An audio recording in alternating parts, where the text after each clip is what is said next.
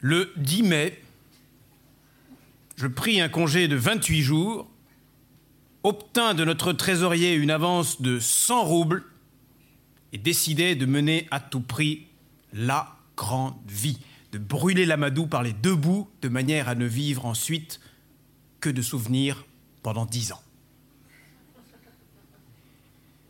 Mais savez-vous ce que signifie mener la grande vie, dans le meilleur sens de ce terme Cela ne signifie pas aller entendre une opérette au théâtre d'été, consommer un souper et rentrer chez soi un peu gris au petit matin. Cela ne signifie pas se rendre à une exposition et de là aux courses où vous agitez votre porte-monnaie devant le totalisateur. Si vous voulez mener la grande vie, prenez le chemin de fer. Et rendez-vous en des lieux où l'air est imprégné des senteurs du lilas et du merisier, où, caressant votre regard de leur tendre blancheur et de l'éclat d'une rosée de diamants, le muguet et les belles de nuit croissent à qui mieux mieux. Là, en liberté, sous la voûte d'azur, en vue des bois verdoyants et des ruisseaux recoulants, en société d'oiseaux et de scarabées verts, vous comprendrez ce qu'est la vraie vie. Ajoutez deux ou trois rencontres avec euh, un chapeau à large bord, de jolis yeux rapides et un petit tablier blanc. Euh, je l'avoue, c'est tout cela dont je rêvais lorsque mon congé en poche, couvert des largesses du trésorier, je partais pour aller en villégiature. Je fis affaire sur les conseils d'un ami avec une Sofia Pavlovna Knigina, qui louait dans sa maison de campagne une chambre qu'elle avait en trop avec la pension, le mobilier et les autres commodités. La location fut arrêtée plus tôt que je n'aurais pu le penser. Arrivé à Pererva et ayant trouvé la maison de Madame Knigina, je montais, je m'en souviens, sur la terrasse et fut décontenancé. La terrasse était intime, charmante, délicieuse, mais encore plus charmante et, passez-moi l'expression, plus intime, était une petite dame potelée attablée sur la terrasse en prenant du thé. Elle me regarda en plissant les paupières. Que désirez-vous? Euh, Excusez-moi, je vous en prie, je, comment ça? J'ai dû me tromper, je cherche la maison de Madame euh, Knigina.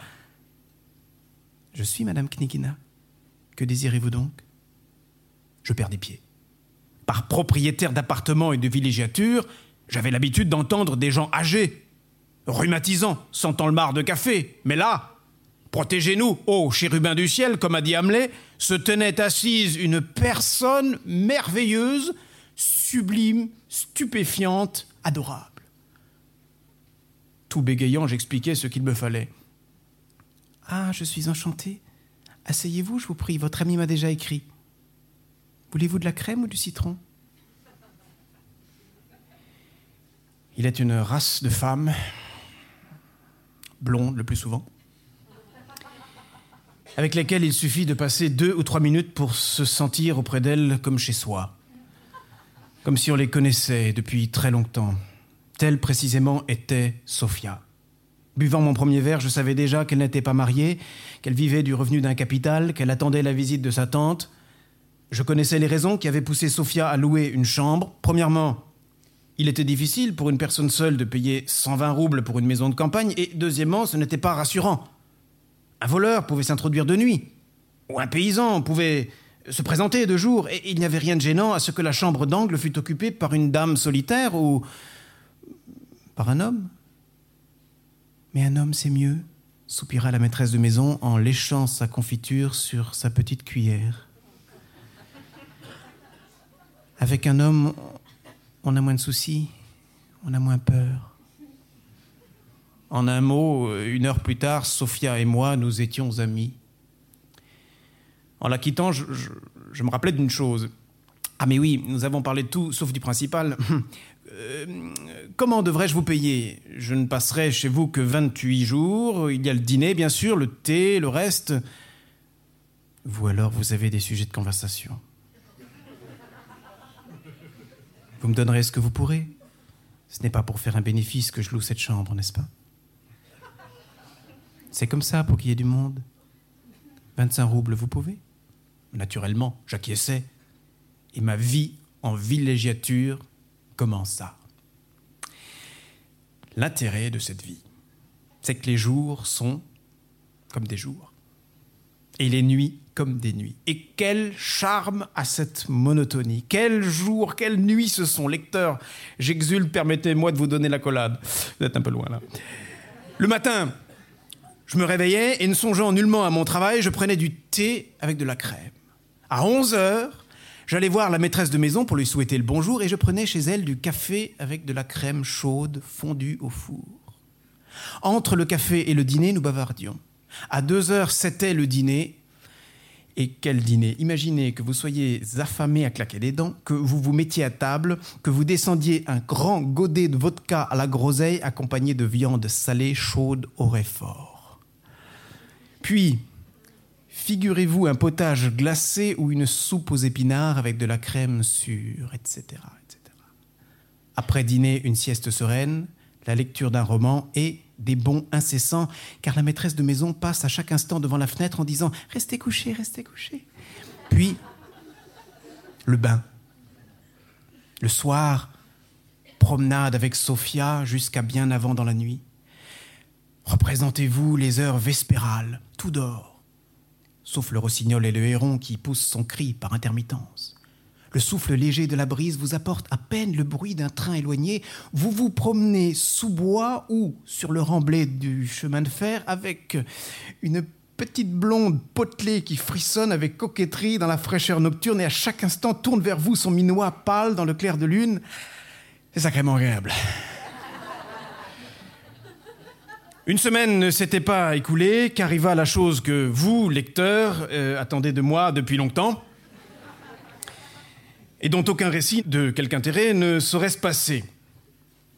Je résistais en vain. Sophia écouta mes déclarations avec indifférence, presque euh, avec froideur, comme si elle les attendait depuis longtemps. Simplement, il fit une moue charmante, comme pour dire Je ne vois vraiment pas que cela mérite tant de discours. Les 28 jours euh, passèrent comme une seconde. Quand le temps de mon congé fut épuisé, plein de mélancolie et d'insatisfaction, je fis mes adieux à la maison et à Sophia.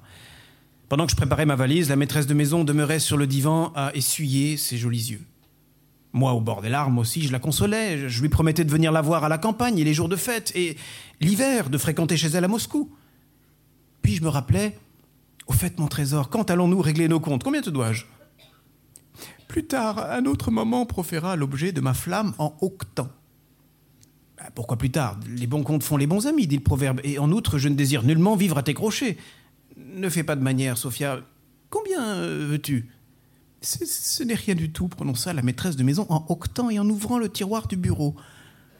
Tu aurais bien pu me payer plus tard. Sophia chercha dans le tiroir, y prit une feuille de papier et me l'attendit. C'est la facture? demandai-je. C'est parfait, parfait. Je mis mes lunettes, nous serons quittes, et voilà. Je parcourus la facture. Total. Attends, qu'est-ce que c'est? Total Ce n'est pas ça, Sophia. Euh, c'est marqué total 212 roubles, 44 kopecks. Ce n'est pas ma facture à moi. C'est la tienne, Doudochka. Tu n'as qu'à regarder. Mais pourquoi une telle somme? Le gîte et le couvert, 25 roubles, d'accord? La bonne, 3 roubles, bon, si tu veux. Je suis d'accord aussi. Je ne comprends pas, Doudochka, dit la maîtresse de maison en étirant ses mots et en me regardant d'un air surpris avec ses yeux mouillés de larmes. Est-ce que par hasard tu n'aurais pas confiance en moi? Compte toi-même alors.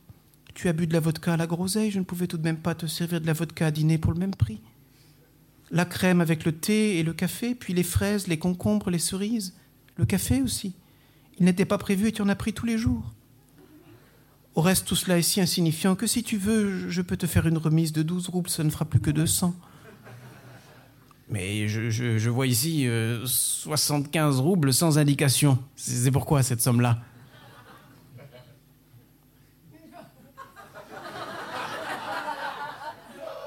Comment? Pourquoi? Ah ben ça c'est charmant. Je regardais son minois. Il avait une expression si sincère, si limpide, si étonné que ma langue ne put plus prononcer un seul mot. Je donnai à Sophia 100 roubles, un billet pour le même montant, je hissai ma valise sur mes épaules et je partis pour la gare. Dites, messieurs, personne n'aurait 100 roubles à me prêter